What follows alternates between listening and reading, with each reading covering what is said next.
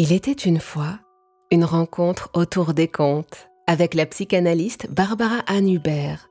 Bonjour Barbara Anne. Bonjour Eva. Expliquez-nous pourquoi les contes sont-ils importants pour les enfants, pour la construction de leur représentation du monde? Alors, ils sont importants à de nombreux titres, Eva. D'une part, ils leur donnent une vision plus vaste que celle de leur propre vie de tous les jours.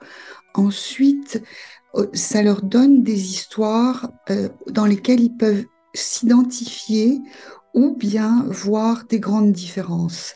Et l'un et l'autre, l'identification et la différenciation sont vraiment euh, des facteurs très très importants du développement psychologique de l'enfant. Donc l'enfant, euh, en fonction du conte, va s'identifier à l'un des personnages ou à un autre ou à tous les personnages et il va par là même euh, percevoir la complexité du psychisme humain qui peut avoir différentes facettes qui sont représentées par les différents personnages dans un conte.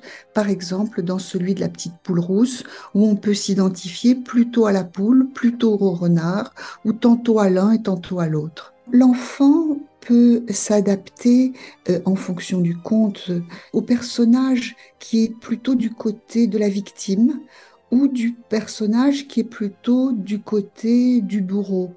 Et il peut aussi voir qu'il a ces deux facettes en lui.